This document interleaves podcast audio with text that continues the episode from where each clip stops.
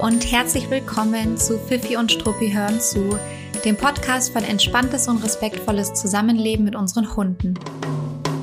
Ich bin Gloria und ich freue mich sehr, dass du hier bist und zuhörst. Ich bin seit über neun Jahren in der Verhaltensberatung und im Hundetraining tätig und ich bin die Gründerin von Fifi und Struppi, einer Learning-Plattform mit Online-Seminaren und Webinaren rund ums Thema gewaltfreie Hundeerziehung und Hundegesundheit – uns auf der Website finden sich mittlerweile Webinare zu über 20 unterschiedlichen Themen. Das heißt, du bist sehr herzlich dazu eingeladen, einfach mal vorbeizuschauen, durchzustöbern und zu gucken, ob da nicht das ein oder andere Thema auch für dich und deinen Hund interessant sein könnte.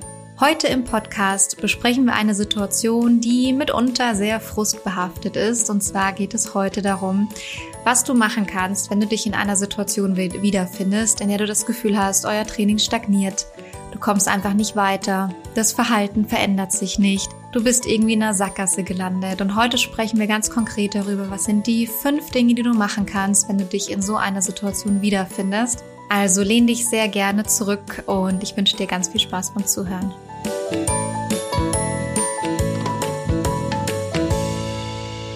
Ich habe es mir hier gerade ganz bequem gemacht. Ich habe mir einen Kakao gemacht aus äh, rohem Kakao. Und du bist sehr herzlich dazu eingeladen, weil wir heute über ein Thema sprechen, das ja doch auch, ja, ich habe es schon im Intro gesagt, ein bisschen frustbehaftet ist oder manchmal auch demotivieren kann. Und deswegen bist du sehr herzlich dazu eingeladen, es dir heute ganz gemütlich zu machen, wenn du die Folge hörst. Ähm, das heißt, wenn du vielleicht nicht gerade beim Autofahren sitzt, dann mach dir doch vielleicht noch mal einen Tee oder einen Kaffee oder auch einen Kakao irgendwas, was dir gut tut, richte dir irgendwie eine schöne Umgebung ein oder atme einmal wenigstens tief durch und genau, dann kannst du dich jetzt sehr, sehr, sehr entspannt zurücklehnen und zuhören oder sehr aufmerksam zuhören. Wir werden nämlich heute auch sehr konkret werden. Ähm, was ich sagen wollte, um so ein bisschen in das Thema einzuleiten und einzusteigen. Es ist ja so, wenn man in ein Training einsteigt ähm, oder einen Trainingsplan oder wenn man einfach anfängt, neue Dinge umzusetzen, die im besten Fall gut vorbereitet sind und auch eine, eine Wirkung haben auf deinen Hund, dann ist es natürlich erstmal wahnsinnig motivierend. Also man hat eine Strategie an der Hand, man weiß, was man machen soll, man hat eine Idee im Kopf oder was man machen möchte und man kommt ins Handeln, man kommt ins Tun. Und wenn sich dann auch noch sichtlich was beim Hund verändert, ich meine, das ist natürlich der absolute Best Case. Ich glaube, motivierter kann man in solchen Momenten dann gar nicht sein und dann beflügelt einen das oftmals richtig. Wenn man motiviert ist, also, und das hängt ja irgendwie auch miteinander zusammen. Man sieht, dass sich was verändert. Man ist motiviert. Ähm, dadurch bleibt irgendwie alles so im Fluss. Man hat das Gefühl, man befindet sich irgendwie im Flow. Man ist dadurch noch motivierter. Man geht weiter voran. Man konzentriert sich auch auf die positiven Veränderungen. Also es ist, es spielt so Hand in Hand. Es geht so Hand in Hand, die, diese Dinge. Und ähm, alles funktioniert in der Regel dann recht gut. Und dann gibt es natürlich die Phasen, wo man sich vielleicht dabei ertappt oder einem bewusst wird, einem auffällt, irgendwie ist man aus diesem Flow so ein bisschen rausgekommen. Die Entwicklung stagniert. Oder man hat ein paar richtig blöde Situationen gehabt, ein paar richtig blöde hm, Begegnungen vielleicht zum Beispiel. Der Hund hat sich ein paar Mal richtig doof verhalten, ähm, aus, aus deiner Sicht, aus seiner Sicht wahrscheinlich nicht, aber aus deiner Sicht. Hm, und vielleicht fängst du dann auch zwischendurch an, an dem Trainingsplan zu zweifeln, an dem Training selbst zu zweifeln, an der Methode zu zweifeln, an dir zu zweifeln. Man nimmt das oft recht persönlich. Und vor allem passiert eines, man wird irgendwie frustriert. Ja, man wird irgendwie frustriert, vielleicht auch genervt und manchmal auch ein bisschen verzweifelt. Und heute soll es darum gehen, weil es ist natürlich wichtig, von, von diesem Frust oder dieser Verzweiflung wieder zurück in den Flow zu kommen. Und eine Sache möchte ich dir vorab sagen. Ich finde es ganz, ganz wichtig, wenn du dich in so einer Situation befindest, dass du nicht sofort stagnierst in deiner Erwartungshaltung, dass du dich nicht sofort in eine Erwartungshaltung begibst, so nach dem Motto, ah, okay, das scheint mit meinem Hund nicht zu funktionieren oder ah, okay, das scheint mit dieser Methode nicht zu funktionieren, sondern ähm, ich möchte dich gerne dazu anregen, dass du dran bleibst und auch dich mit diesem Status quo nicht zufrieden gibst in dem Moment. Ich finde es zwar wahnsinnig wichtig, Kompromisse einzugehen, vor allem wenn man Kompromisse für den Hund eingeht. Na klar, ähm, entspricht mir das total. Aber bitte nicht zu früh. Also bitte challenge weiterhin Situationen, ich erlebe es ganz häufig bei HundehalterInnen, die da recht schnell in so einen gemütlichen Zustand von, ach okay, das passiert schon, kommen ähm, und sich dann vielleicht mit einer Situation zufrieden geben, die vielleicht für sie selbst eigentlich noch gar nicht so toll ist oder für den Hund noch gar nicht so toll ist. Es ist zwar eine wahnsinnig tolle Eigenschaft, ähm, sich dann mit Dingen so zufrieden zu geben. Und wenn alles wirklich passt und alle wirklich fein damit sind, dann ist es auch total in Ordnung. Aber nicht, wenn das erste Mal der Trainingsplan oder der Trainingszustand irgendwie stagniert, nicht dann sofort abhaken und sich denken, nee, okay, geht halt mit meinem Hund nicht oder nee, okay, geht mit der Methode nicht, sondern da finde ich, darf man gerne schon nochmal den aktuellen Status ähm, challengen und nochmal irgendwie, oder ich würde sehr, sehr gerne dazu anregen, dann doch nochmal zu überprüfen, hm, steckt nicht vielleicht doch noch was anderes dahinter? Ist das Ende der Fahnenstange wirklich schon erreicht? Weil ich denke nicht. Oder? Na, es kommt natürlich auf das Thema an. Und auf den Hund und auf die Situation. Aber in der Regel ist es natürlich so, wenn man einen Trainingsplan aufbaut, dann sollte es da auch ein Ziel geben und das sollte man auch realistisch erreichen können. So, jetzt ähm, und das muss ich jetzt natürlich noch mal kurz dazu sagen. Ähm, die Ausgangssituation ist, von der ich jetzt ausgehe, ist natürlich eigentlich eine Situation, in der du einen Trainingsplan oder Trainingsansatz hast, den du im besten Fall auch vielleicht schon mal mit einem Trainer oder einer Trainerin ausgearbeitet hast oder die irgendwo auch immer gut zusammengeschrieben und notiert hast mm, und du dann stagnierst, weil wenn du natürlich noch nicht einmal einen ordentlichen Trainingsplan hast, dann glaube ich, wäre das der erste Schritt, den man mal vorziehen müsste, um sich wirklich zu überlegen, wie kann ich denn jetzt bei meinem Training, also wie kann ich denn in dieses Training überhaupt einsteigen? Also du solltest schon eine Idee davon haben, was du mit deinem Hund erreichen möchtest und wie du dieses Ziel erreichen kannst. Das ist natürlich eine gute Grundvoraussetzung. Und dann geht's heute darum, was kannst du eigentlich machen, wenn es stagniert, wenn du einfach nicht weiterkommst, wenn du irgendwie das Gefühl hast, ich habe irgendwie doch noch keinen Fuß in der Tür. Oder es stagniert an einem zu frühen Punkt. Und da steigen wir jetzt direkt ein. Ich habe fünf Tipps rausgearbeitet, die ich heute gerne mit dir teilen möchte. Die bauen ein kleines bisschen aufeinander auf im Sinne von, ich werde sie euch in einer logischen Abfolge präsentieren. Und äh, ja, also damit du auch weißt, man würde mit Punkt eins zuerst starten, dann zu Punkt zwei oder drei übergehen, bis man dann sich mit vier und fünf beschäftigt.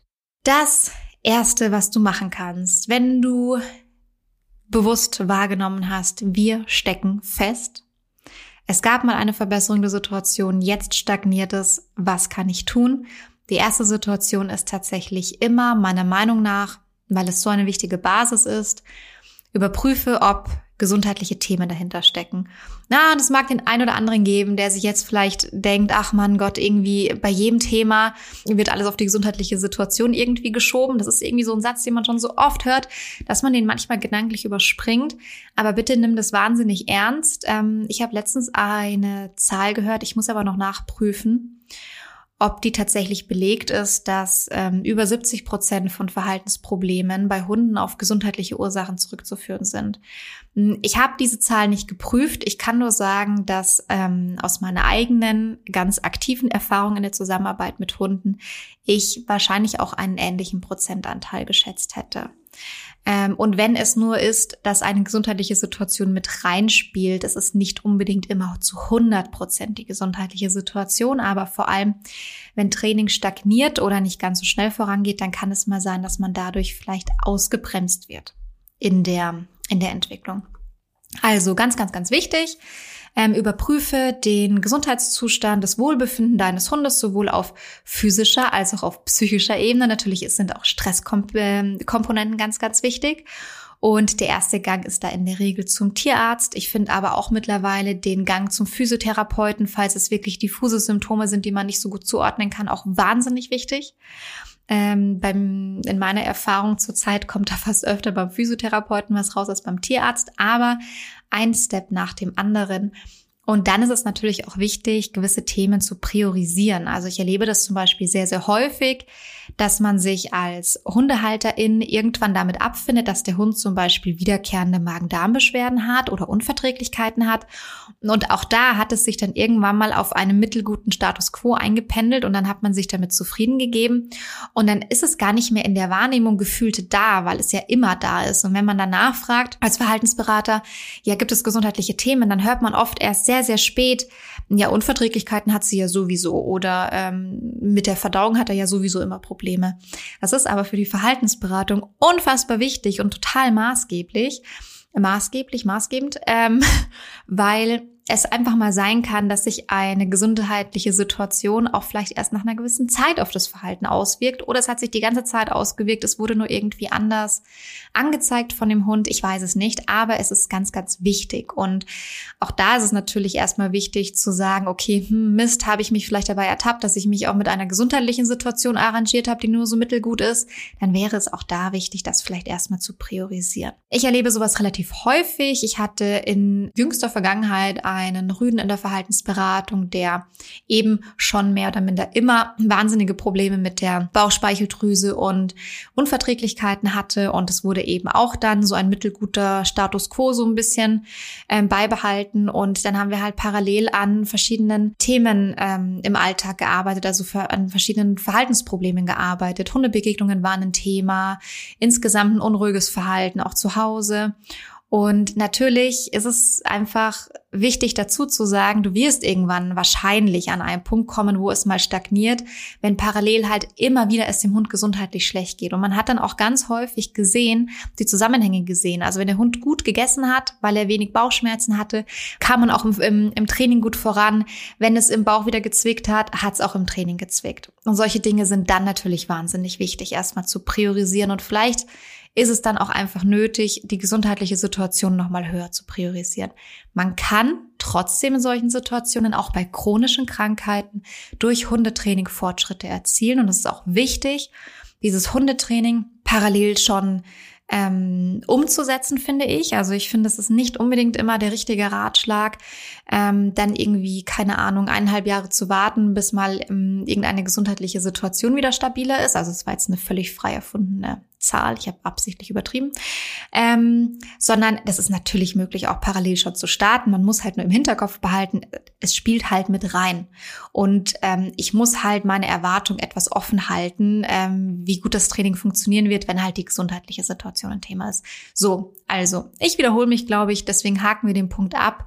Bitte überprüfe, wenn du im Training stagnierst, immer, immer, immer gesundheitliche Themen. Egal, ob du sie schon kanntest oder sie neu mit dazugekommen sind. Dann kommen wir doch direkt gleich zu Punkt zwei, den du aber gerne parallel zu Punkt eins umsetzen darfst. Du merkst, oh je, ich befinde mich in einer Sackgasse, ich komme nicht weiter. Und dann darf dein erster Impuls bitte gerne sein, eine Trainingspause einzulegen. Bitte leg ganz bewusst in solchen Momenten, in solchen Phasen eine Trainingspause ein. Du tust dir damit was Gutes aber du tust auch dem Hund damit was Gutes, weil du für dich erstmal ein verzwicktes Thema damit mal kurz loslassen kannst, ein belastendes Thema, im, womöglich auch ein belastendes Thema im Alltag erstmal kurz loslassen kannst, die Erwartungshaltung auch an dich selbst also denk dir nicht, wenn du, weil das ist ein sehr menschlicher Impuls, erstmal zu sagen, oh, ich befinde mich in einer hm, Trainingssackgasse, ich muss jetzt noch besser werden, ich muss jetzt noch mehr reinhauen, ich muss noch öfter was machen, ich nehme noch bessere Belohnungen mit nach draußen oder wo auch immer du trainierst. Ich muss noch öfter, ich muss noch öfter oder sowas. Du musst erstmal musst du gar nichts und erstmal muss dein Hund irgendwie gar nichts, aber ähm, ich würde tatsächlich dazu raten, erstmal das Gegenteil zu machen. Du merkst, du bist in der Sackgasse, mach mal eine Pause, drück mal ein bisschen den Reset-Knopf, da kommen wir aber gleich noch in den nächsten Punkten dazu, was das dann konkret bedeutet. Aber leg erstmal eine Pause ein, leg erstmal Erwartungen ab, leg erstmal deinen Ehrgeiz ab, leg erstmal eine Pause ein, atme mal wieder durch und lass deinen Hund auch mal wieder kurz in Ruhe mit deinen Trainings ansetzen und dich selber damit auch. So eine Pause kann ein Tag lang sein, so eine Pause können auch drei Wochen sein. Es ist natürlich wichtig, dass du Situationen, die du gerade trainierst, dann entweder vermeidest oder managst. Also das würde bedeuten, wenn du eine Trainingspause einlegst beim Aufbau eures Alleinbleibtrainings, dann wäre es wichtig, dass der Hund halt dann auch in der Zeit nicht weiter alleine bleiben muss oder von einem Hundesitter oder einer Sitterin betreut wird. Oder wenn du eine Trainingspause einlegst beim Training von Stadtsituationen, ähm, keine Ahnung, sowas wie Restaurant oder öffentliche Verkehrsmittel oder Büro oder solche Dinge, dann äh, wäre natürlich auch da dann erstmal angesagt, okay, entweder manage ich es sehr, also dass ich zum Beispiel weiß, der Hund ist fein, wenn der im Einzelbüro an einem ganz äh, großen Knochen knabbern darf, dann ist irgendwie alles fein für den. Dann ist das eine Form von Management. Oder wenn du sagst, okay, ich kann den jetzt einfach mal für die Zeit auch ähm, zu Hause lassen oder bei einer Betreuung lassen, ich muss ihn nicht mitnehmen. Oder du zum Beispiel einfach mit Restaurantbesuchen in der Zeit aussetzt. Also je nachdem, an was du arbeitest, leg mal eine Pause ein und wenn es etwas ist, was im Alltag aber eigentlich vorkommen würde, dann manage die Situation erstmal. Wenn es sowas ist wie Rückruf, dann hast du einen totalen, hast du ein totales Checkpot-Thema, weil mein Gott, dann bleibt halt in der Zeit, in der du Trainingspause machst, einfach mal die Leine dran.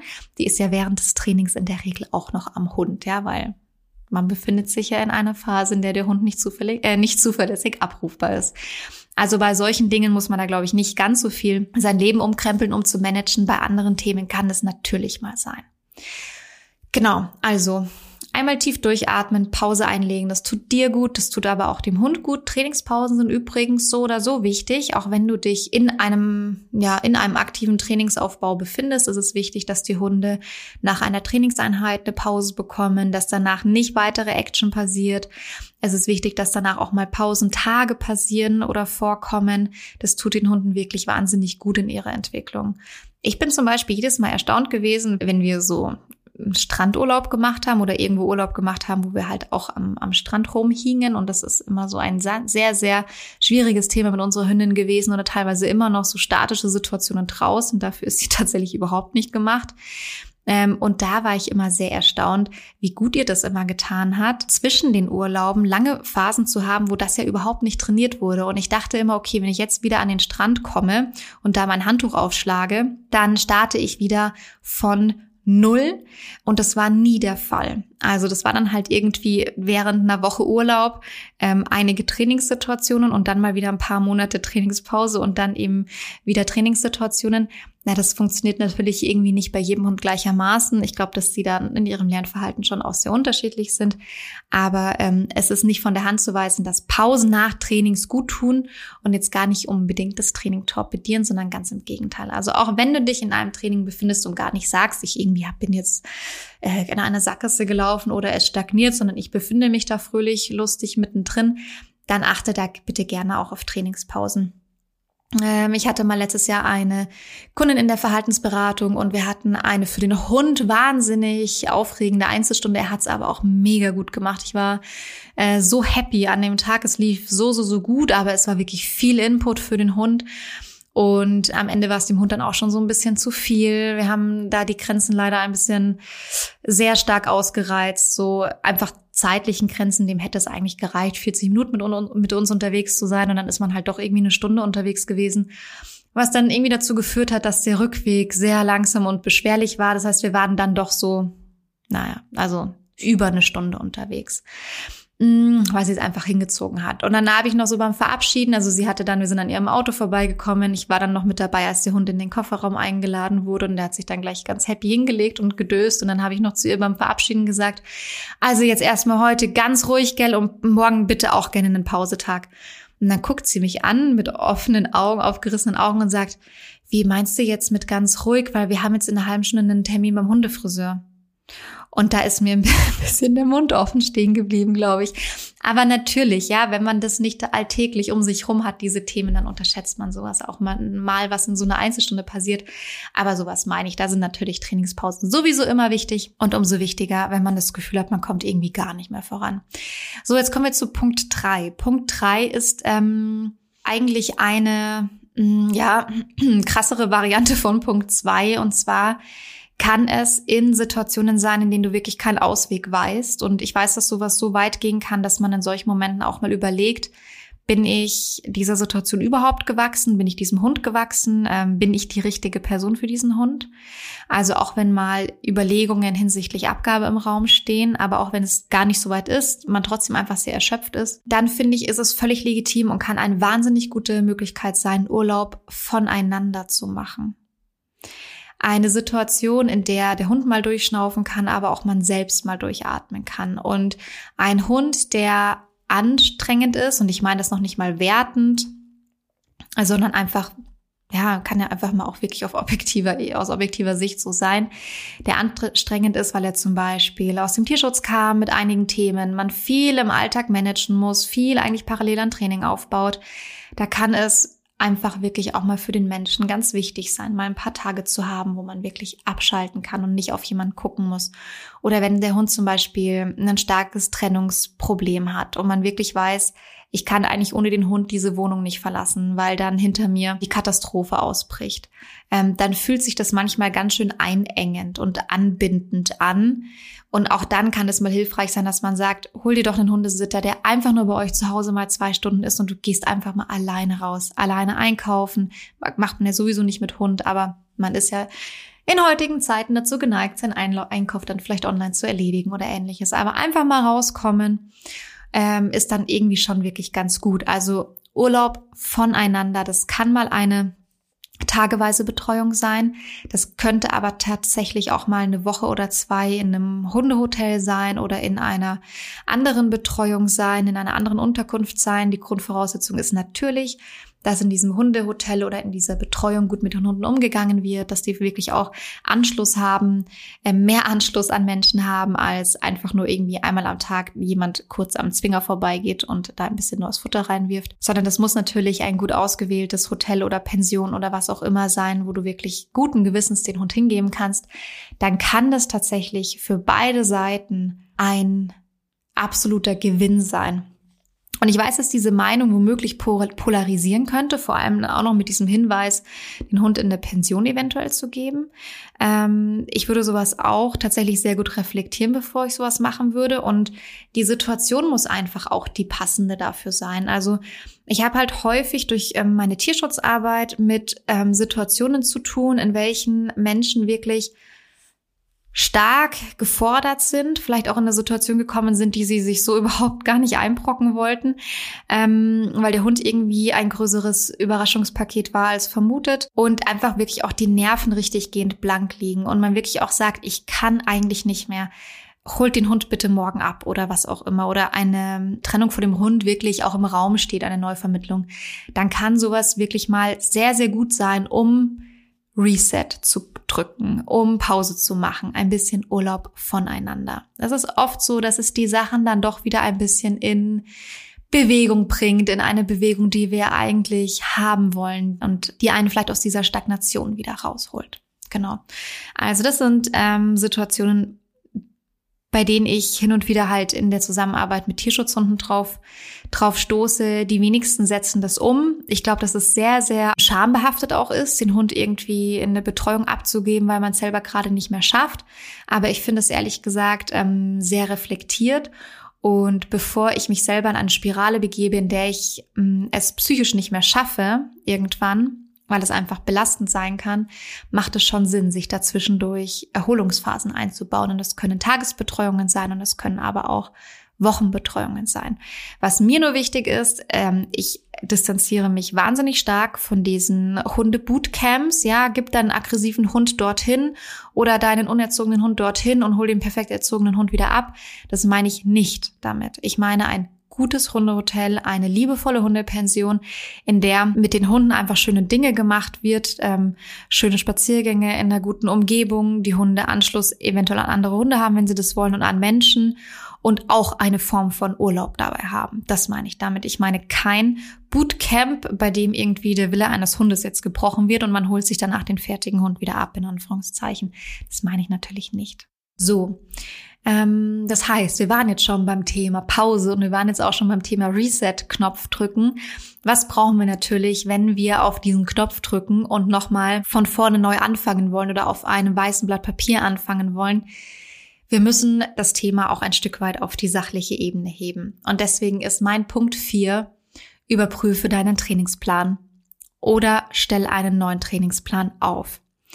Und im besten Fall holst du dir dafür Hilfe falls du diese Unterstützung gerne haben möchtest, falls du es alleine nicht machen kannst. Ähm, Klammer auf, es ist völlig legitim, dass man sowas nicht alleine macht, Klammer zu. Ähm, das wäre ja eher die Ausnahme, sich da selbst seinen Trainingsplan zu optimieren oder zu überprüfen. Ein Blick von außen ist eigentlich immer wertvoll. Und wenn ich selbst irgendwo hänge oder mit einem Problem konfrontiert werde, wo ich mir denke, boah, irgendwie komme ich echt nicht weiter, dann hole ich mir auch einen Blick von außen. Und ich glaube, ich habe das schon öfter mal im Podcast angesprochen. Das kann entweder sein, wenn ich bei einem Hund in der Verhaltensberatung nicht weiterkomme oder eben auch bei meiner eigenen Hündin. Also sowohl als auch eine Drittmeinung, eine Zweitmeinung, ein Blick von außen ist bei solchen Dingen wahnsinnig wertvoll. Ähm, was du natürlich auch machst, wenn du dir jetzt einfach mal einen Trainingsplan vornimmst, wenn du dir ganz bewusst sagst, okay, ich überprüfe mal das Training an sich, ähm, alles davon, den Aufbau, die Umsetzung, die Belohnungen, was auch immer, alles von A bis Z, mh, mm, Trainingsdauer und so weiter und so weiter und so weiter, dann hebst du damit das Problem automatisch aus einer emotionalen Ebene heraus und du hebst es auf eine Sachebene. Und das ist meistens erstmal eine sehr gute Idee, weil man äh, wenn man sich zu lange auf dieser emotionalen Ebene nur befindet. Also immer in dieser Spirale mit, es funktioniert nicht, ich bin so frustriert, der blöde Hund macht das nicht, das nervt mich oder der arme Hund hat dieses Problem und ich kann ihm nicht helfen. Ähm, ich bin ein Versager, ich schaffe das nicht, ich bin überfordert. Also wenn man sich so ganz, ganz lange immer auf dieser emotionalen Ebene aufhält, dann kann es natürlich auch mal sein, dass man ähm, das an seinem Hund auslässt. Ja, nicht jeder, nicht in jeder Situation, aber die Chance ist natürlich schon deutlich höher, dass einem da mal der Geduldsfaden reißt, dass man da mal eben auch dem Hund gegenüber sehr emotional wird und das ist in dem Fall natürlich nicht richtig fair. Es ist zwar menschlich, aber es ist nicht richtig fair. Das ist es nicht in Streitigkeiten untereinander, also unter Menschen, aber es ist es natürlich auch nicht in Situationen, die man zwischen Mensch und Hund hat. Deswegen ist es schon sehr gut in Momenten, in denen man merkt, ich befinde mich jetzt eigentlich auf einer sehr emotionalen Ebene. Ich kann das nicht so richtig gut analytisch betrachten dann macht es schon sehr Sinn, das erstmal ganz bewusst auf eine sachliche Ebene zu heben. Da darfst du alle Interpretationen erstmal außen vor und rauslassen. Du kannst auch alles rauslassen von wegen, aber das habe ich doch schon gemacht und das konnte er doch schon mal und dabei waren wir doch schon mal bei dem Thema. Oder den Punkt hatten wir doch eigentlich schon hinter uns gelassen. Es ist jetzt wie es ist. Und dann schreibst du dir auf und notierst dir, was ist die aktuelle Situation? In welchen Momenten habt ihr Probleme oder ähm, dein Hund braucht Unterstützung? Mit, mit was kann dein Hund nicht umgehen? Was macht er dann? Und auch das so sachlich wie möglich beschreiben. Er springt bellend in die Leine oder er jault, wenn ich die Türe verlasse oder was auch immer. Ähm, Interpretationen im besten Fall rauslassen. Das macht nur dir und ihm und allen anderen, allen Beteiligten ähm, das Leben ein kleines bisschen schwerer. Wir gehen auf die Emotionen noch ein. Natürlich müssen wir die nicht vergessen. Das kommt unter Punkt 5 natürlich noch. Aber ähm, im Punkt 4 setzen wir die Dinge auf eine Sachebene und dann kann man sie analytisch betrachten und dann können wir uns wirklich anschauen, okay, was habe ich aktuell gemacht, um dieses Thema zu lösen? Kleiner Disclaimer, du hast nie alles schon gemacht und ausprobiert. Das geht gar nicht. Und es ist auch gar nicht Sinn und Zweck, durch Methoden durchzuhopsen, sondern meistens liegt irgendwas im Verborgenen, wenn es nicht weitergeht und du schon einen tollen Trainingsplan hattest. Oder du musst wirklich mal ganz ehrlich reflektieren, hatte ich überhaupt schon einen tollen Trainingsplan? Oder habe ich mir vielleicht einfach mal ein YouTube-Video irgendwo angeschaut oder auf Instagram drei ähm, Videoanleitungen irgendwo mitbekommen? Es ist halt doch nicht immer möglich, diese Dinge wirklich zu übertragen. Übrigens auch nicht, muss ich jetzt auch mal ganz selbstkritisch sagen, den Anspruch haben wir übrigens auch bei unseren Webinaren nicht. Also wir haben nicht den Anspruch daran, dass unsere Webinare eine ganzheitliche Verhaltensberatung ersetzen. Also das ist also weit gefehlt. Ich sage gleich später noch mal mehr dazu. Aber wenn dir diese Dinge helfen, ein Video, das du irgendwo siehst, ein Webinar, das du dir angeschaut hast, ein Seminar, das du besucht hast, eine Einzelstunde, die du gebucht hast, was auch immer, wenn dir das hilft und du weiterkommst, ist alles fein. Aber sobald du eben das Gefühl hast, nee, es bringt irgendwie noch nichts, wir hängen irgendwo fest, musst du eben noch mal einen Blick drauf werfen. Ganz einfach. Und es ist auch in der Regel nichts Schlimmes. Das kommt in den allerbesten Haushalten vor. Ähm, genau, das heißt, guck dir ganz genau an oder lass gemeinsam äh, den Trainingsplan angucken und überprüfe, an welchen Stellschrauben man da einhaken muss, was man noch verändern kann, wo man ansetzen kann, was man hinterfragen darf. Und das ist eigentlich immer ein ganz wichtiger Punkt. Übrigens, du musst bei diesem Thema, wenn du ein Problem auf die Sachebene hebst, ähm, ey, du musst nicht bei diesem Thema, sondern du hast bei diesem Thema die Situation, wenn du das Problem ähm, auf die Sachebene hebst, ähm, dann gelten eben auch keine Ausreden mehr. Das ist noch irgendwie wichtig dazu zu sagen. Deswegen hatte ich mir das hier ähm, noch mit notiert in meinen Notizen. Ausreden gelten nicht mehr oder Und man nimmt ihnen selbst den Wind aus den Segeln, wenn man das Problem sehr sachlich betrachtet. Weil wenn du etwas verändern willst, dann musst du natürlich auch etwas verändern oder bereit sein für Veränderung. Und es kann sein, dass bei der Überprüfung deines Trainingsplans rauskommt, dass du Dinge verändern musst, dass du Dinge mehr machen musst, dass du Dinge weniger machen musst, dass du vielleicht Zwischenschritte einbauen darfst, ähm, dass das Training erstmal in einer anderen Umgebung stattfinden sollte oder zu einer anderen Uhrzeit stattfinden sollte. Und das kann nun mal mit Aufwand verbunden sein und das kann auch mit Unbequemlichkeiten zu tun haben. Und ja, also die meisten Dinge muss ich jetzt tatsächlich mal hm, so ehrlich und offen sagen aus meiner Hundetrainerinnenperspektive. Die meisten oder auch, auch aus der Verhaltensberatung, was ja manchmal noch so ein bisschen ein komplexeres Konstrukt ist. Die meisten Dinge im Hundetraining funktionieren nicht, weil sie einfach nicht umgesetzt und gemacht werden. Also, sorry to say, das ist tatsächlich einfach oftmals so. Das ist übrigens ein sehr großer Frustmoment für HundetrainerInnen. Muss ich auch mal an der Stelle dazu sagen. Weil du kannst den aller, allerbesten und tollsten und kleinschrittigsten und wahnsinnig wertvollsten Trainingsplan schreiben. Wenn er nicht umgesetzt wird oder wenn man immer wieder hört, ja, aber das ging nicht weil und das konnten wir nicht weil und da hatte ich das eher und jetzt erstmal Urlaub und jetzt erstmal das ja, dann kannst du diesen Trainingsplan auch in die Schublade ganz unten legen und die Schublade einfach zumachen und zukleben oder was auch immer. Zunageln. Dann bringt dir der aller, aller, aller, aller, aller, aller tollste und beste Trainingsplan nichts. Genau. Das heißt ähm, auch, dass du dir auf dieser hm, Sachebene, auf der du dich im besten Fall befindest, bei, bei unserem vierten Punkt, ähm, dass du dir auch anschauen darfst, was für Veränderungen sind nötig? Was für Anpassungen von Trainingssituationen sind nötig? Aber auch, ganz wichtig, was brauche ich vielleicht noch? Also was fehlt mir vielleicht noch? Manchmal fällt einem gar nicht auf, dass man vielleicht frustriert ist, damit wie der Hund in Besuchersituationen reagiert. Also jetzt nur aus dem Blauen gegriffen. Und dann fällt einem manchmal vielleicht gar nicht auf, dass man sich dazu aber überhaupt nicht informiert hat, wie man eigentlich ein ordentliches Besuchertraining aufbaut. Sondern man ist einfach vielleicht verärgert darüber, dass es immer noch nicht besser wird. Und wenn dir sowas mal auffallen sollte, dann überleg dir gerne auch in diesem vierten Action-Step, was für Informationen brauche ich noch? Was für ein Wissen fehlt mir noch vielleicht, um gewisse Dinge umzusetzen? Und an der Stelle finde ich es natürlich sehr passend, nochmal kurz zu sagen und darauf hinzuweisen, dass wir auf ähm, fifiundstruppi.de, also auf unserer Learning-Plattform, mittlerweile Webinare zu über 20 Themen haben. Und ich habe es vorhin gerade schon angekündigt, ein Webinar ersetzt keine ganzheitliche Verhaltensberatung. Ein Webinar geht nicht individuell auf deinen Hund ein. Ähm, das ist nicht der Anspruch daran. Du kannst zwar direkt Fragen stellen, wenn du bei dem Webinar live mit dabei bist und ähm, alle Referentinnen von uns sind da immer wahnsinnig hilfsbereit, aber insgesamt kann ein Webinar oder ein Seminar ähm, oder teilweise auch Bücher, die einfach wahnsinnig viel Input liefern. Und jetzt in unserem Fall sind die Webinare meistens so roundabout zwei Stunden lang. Die, die schon hin und wieder mal bei uns dabei waren, die wissen, dass wir es manchmal ganz gerne überziehen, aber wir versuchen uns zu disziplinieren, damit es nicht so aus dem Ruder läuft. Also sprechen wir mal davon, dass sie so zwei, zweieinhalb Stunden lang sind, die Webinare. Und du kannst in diesen zwei Stunden ähm, sehr, sehr viel theoretischen Input geben. Du kannst Zusammenhänge erklären, du kannst Anleitungen geben, du kannst Videos zeigen.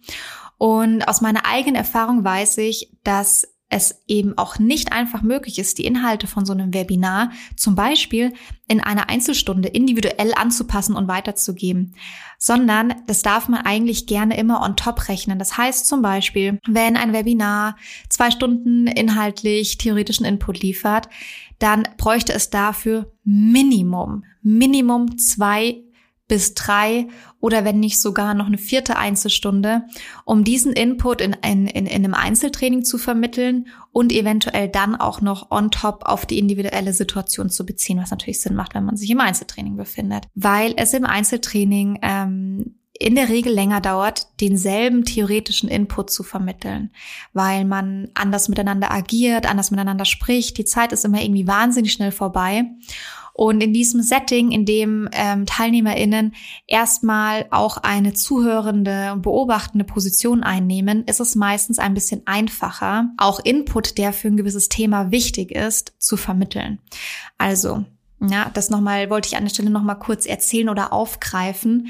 Also ein Webinar ersetzt natürlich keine ähm, ganzheitliche Verhaltensberatung. Es kann aber bei Situationen, die jetzt vielleicht überhaupt keine ganzheitliche Verhaltensberatung benötigen, also das ist ja nicht der Standardfall, da kann es einem Input, viel Input zu einem Thema geben, ganz viele Zusammenhänge erklären und man kann sich da natürlich auch direkt Anleitungen rausziehen, die man dann umsetzen kann. Also wenn du vielleicht unter diesen Themen, die bei uns schon erhältlich sind, verfügbar sind, ähm, Themen siehst, an denen ihr noch zu knabbern habt, dann guck doch gerne mal, ob da vielleicht noch eine Wissenslücke geschlossen werden kann.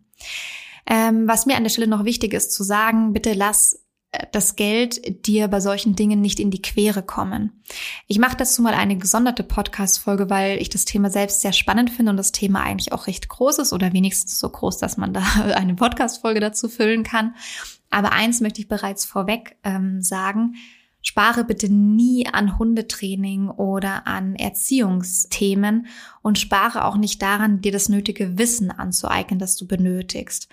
Ähm, also weder im Einzelcoaching noch zum Beispiel bei Webinaren. Es scheitert in der Regel, auch wenn man ehrlich zu sich selber ist, nicht an diesen 39 oder 44 Euro, was zum Beispiel unsere Standard-Webinarpreise sind. Also wenn du ehrlich zu dir selbst bist, dann scheitert es in der Regel nicht daran. Einzeltraining kann natürlich teurer sein oder ist in der Regel teurer als diese Webinarpreise, die ich dir gerade genannt habe.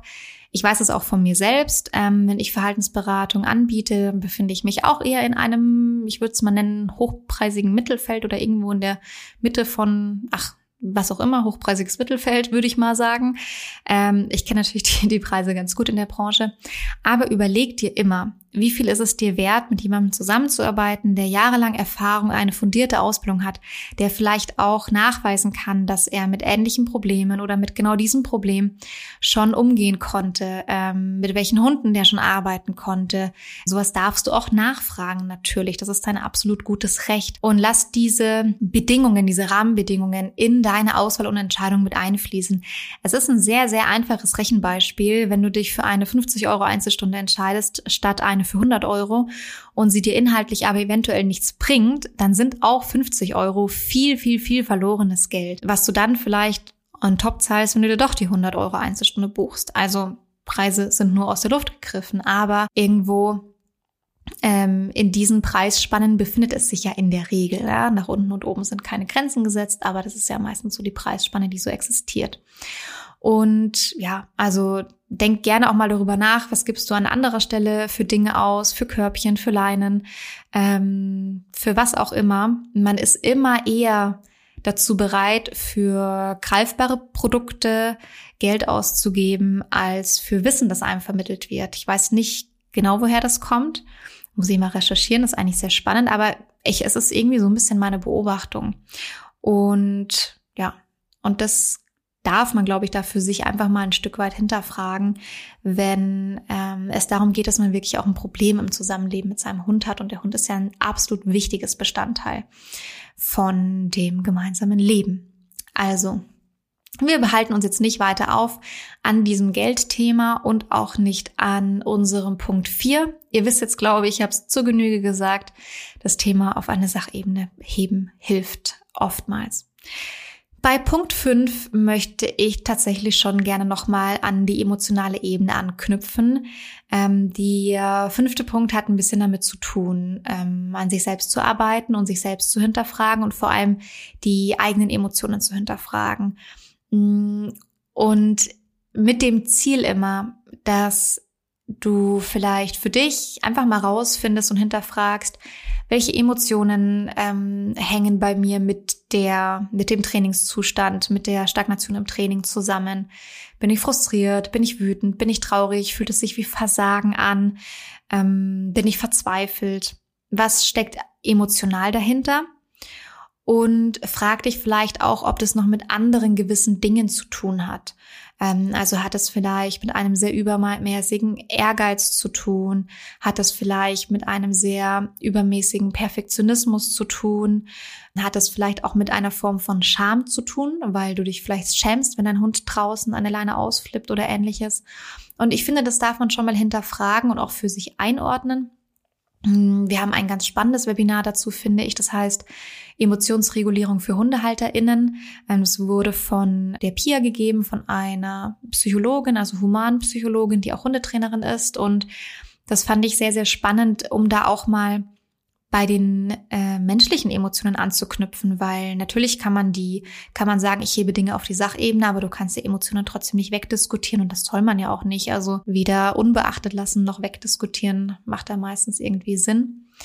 Also lass die Emotionen gerne zu, aber analysier sie mal, beobachte sie mal, was für Gefühle sind da, was steckt vielleicht dahinter, was hängt damit vielleicht noch zusammen und projizierst du vielleicht irgendwas auf deinen Hund oder die Situation mit deinem Hund, was vielleicht gar nicht so viel eigentlich mit ihm zu tun hat. Oder hast du vielleicht sehr übermäßige Erwartungen an den Hund, Erwartungen, die er eventuell gar nicht erfüllen kann? Ich weiß zum Beispiel auch, ich höre das immer wieder auch in Gesprächen, dass ähm, Social Media einem teilweise da oder auch das Umfeld, es ist ja nicht nur Social Media online, ist ja auch, auch das soziale Umfeld offline. Das ähm, spiegelt einem da manchmal auch so das scheinbar Perfekte vor. Also ich finde, Social Media spielt einem das manchmal vor und das Umfeld erwartet es manchmal wie selbstverständlich dass Hunde sich so perfekt einfügen oder so wie perfekt verhalten.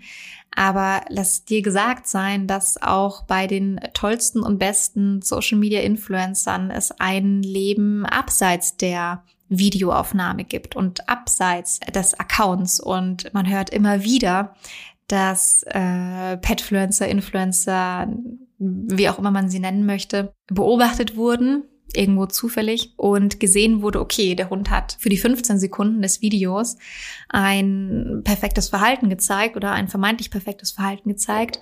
Danach war er aber ganz schön außer Rand und Band. Oder man sieht eben auch oft sehr, sehr, sehr gehemmte Hunde, die da gezeigt werden, die dann das scheinbar perfekte abbilden, aber doch in ihrem Verhalten wahnsinnig eingeschüchtert und gehemmt wurden, um vielleicht so wenig Verhalten nur noch zu zeigen. Also da ist schon auch der Blick hinter die Kulissen nicht immer möglich, aber eigentlich ein interessanter und du kannst davon ausgehen, dass man sehr bewusst entscheidet, was man auf einem Kanal hochlädt. Auch ich mache das ähm, und ich mache das nicht mit einer bösen Absicht und ich verschleiere auch nicht Dinge, aber natürlich lade ich ein Video hoch, wo man etwas sieht, was für mich entweder einen mm, inhaltlichen Wert hat oder man etwas sieht, was ich selber schön finde oder wozu ich etwas sagen möchte ich lade doch auch nicht Videos hoch, die für mich entweder mh, mm, unaussagekräftig sind oder etwas zeigen, wo irgendwas vielleicht nicht so gelaufen ist, wie es geplant war. Also das ist, glaube ich, auch was ganz, ganz Normales und was ganz Natürliches,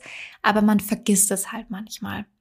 Genau. Also da darf man schon gerne auch daran ansetzen und auch das Umfeld, das oftmals so wahnsinnig hohe Erwartungen an den Hund hat.